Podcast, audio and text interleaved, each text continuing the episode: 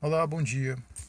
É, eu gostaria de compartilhar uma palavra, uma palavra que está escrita lá em Mateus, capítulo 7, versículo 13 e 14, certo? onde o Senhor Jesus ele diz o seguinte: Entrai pela porta estreita, porque larga é a porta, e espaçoso o caminho que conduz à perdição, e muitos são os que entram por ela. E porque estreita é a porta e apertado o caminho que leva à vida, e poucos há que a encontrem. Essa, esse trecho ele está escrito no livro de Mateus, capítulo 7, mas ele faz parte do Sermão da Montanha, que começa lá no capítulo 5. E nele, o Senhor Jesus ele começa a dar vários, vários mandamentos do que a gente deve e do que a gente não deve fazer como não deve matar, não deve mentir, não deve adulterar, não deve cobiçar. E ele tem outras, tem outras, tem outras determinações, tem outras explanações, mas quando ele chega nessa parte, esforçai-vos para entrar na porta estreita. Isso é porque é, eu já vi algumas interpretações, eu mesmo já tive uma interpretação que era o seguinte: é, não beber, não roubar, não fazer coisas que a gente acha que são moralmente incorretas. E sim, essas coisas estão incluídas. Mas o caminho estreito, ele é muito mais estreito do que a gente imagina. Porque as coisas que estão, é, que estão que são capazes de passar nesse por esse estreito caminho, por essa brecha, por essa porta, são coisas que não passam, mas que são espirituais, sabe? Quando o Senhor Deus diz não cobiçar, isso é um, é um sentimento. E é interessante quando o Senhor Jesus ele diz, olha, é, vocês viram que os antigos falaram, né? Não matarás, eu, porém, eu vos digo que se você se irá contra o seu irmão sem motivo, você já vai estar sendo réu de julgamento.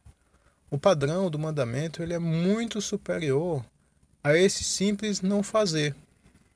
Sabe, eu posso aqui até colocar em outras palavras do seguinte modo: vocês ouviram que está lá escrito, né, não matarás, eu vou dizer para vocês que nem passe pela cabeça de vocês a ideia, que seja absurda a ideia de você sequer se irar contra o seu próximo, de você falar mal dele, de você, sabe, de você de alguma maneira é, agredi-lo com, com, com raiva mesmo, com sentimentos. Esse pensamento sequer passe na mente de vocês.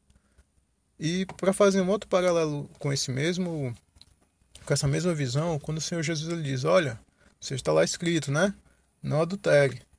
Mas aquele que se divorciar, né, dê, carta, dê carta de desquite para a esposa.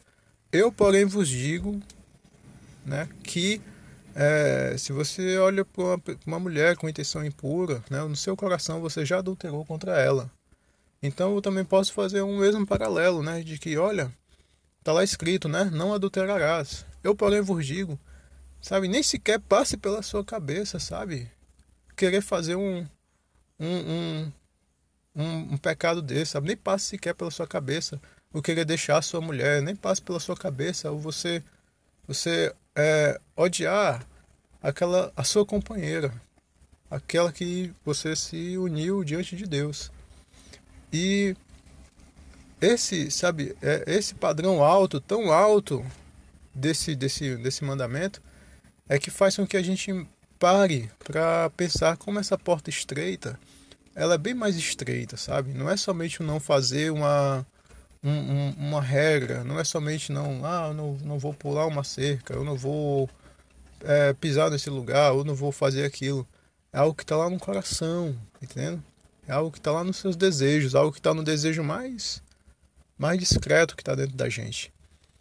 E por isso que o Senhor Jesus ele diz: olha, se esforce para entrar por essa porta, né? Porque realmente não é fácil, mas se esforce, né? se esforce. E a gente pode contar com a ajuda do Senhor Espírito Santo, que é o penhor da nossa herança, que Deus ele concedeu àqueles que creem nele, justamente para chegar nessas verdades e não ficar paralisado com elas como se não não não for, como se fosse impossível cumprir não mas quando chegasse nela buscasse na graça do Senhor a, a capacidade de realizar sabe porque o mandamento ele é vida sabe? o mandamento ele é uma bênção de Deus para nós porque quando você cumpre o mandamento você se torna você fica no lugar de ser abençoado, sabe?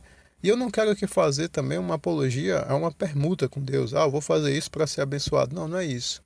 Sabe? A nossa paz com Deus, o nosso o, o, a, amizade, o, a amizade que a gente tem com o Senhor Deus, o que o Senhor Deus se permite, sabe? O, o, como o Senhor Deus nos recebe, isso é o nosso maior, é a nossa maior bênção. Ser do Senhor.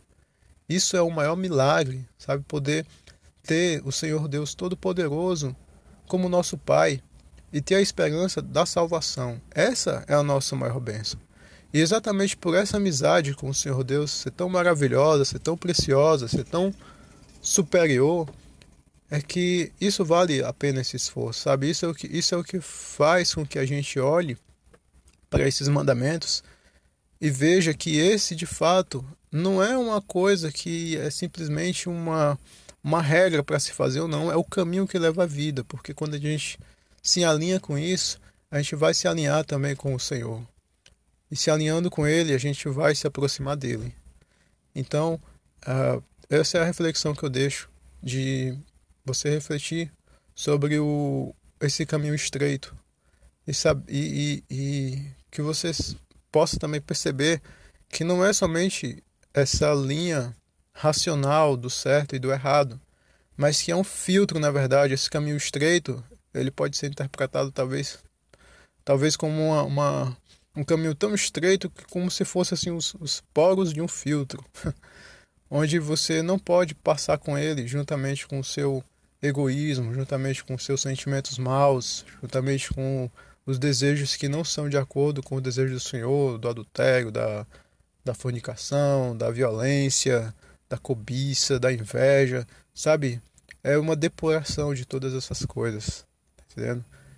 Mas, como o Senhor Jesus falou, esforçai-vos, porque a porta que é larga, a porta onde o evangelho é negociado, onde você pode entrar do jeito que você quiser, onde você pode entrar com, com os seus desejos de cobiça, de ganhar dinheiro, de querer somente essas coisas aqui. Esse caminho ele é espaçoso e tem gente com todos os tipos de, de de doutrina e, entre aspas, teologia, ensinando que dá. Mas o Senhor Jesus, ele, ele diz de modo diferente. E para que você confirme isso e não fique só com as minhas palavras, eu te convido a você abrir o capítulo 7 de Mateus. Aliás, não somente o capítulo 7, mas o capítulo 5, 6, 7, todo o Sermão da Montanha, e que você analise ele de uma maneira bem minuciosa, pedindo total direção do Espírito Santo. Porque com a oração, se você fizer isso e pedir a direção do Espírito Santo, ele vai te revelar a verdade e você vai conseguir saber o que você precisa fazer. Ok? Agradeço a atenção, espero que vocês sejam abençoados no nome do Senhor Jesus.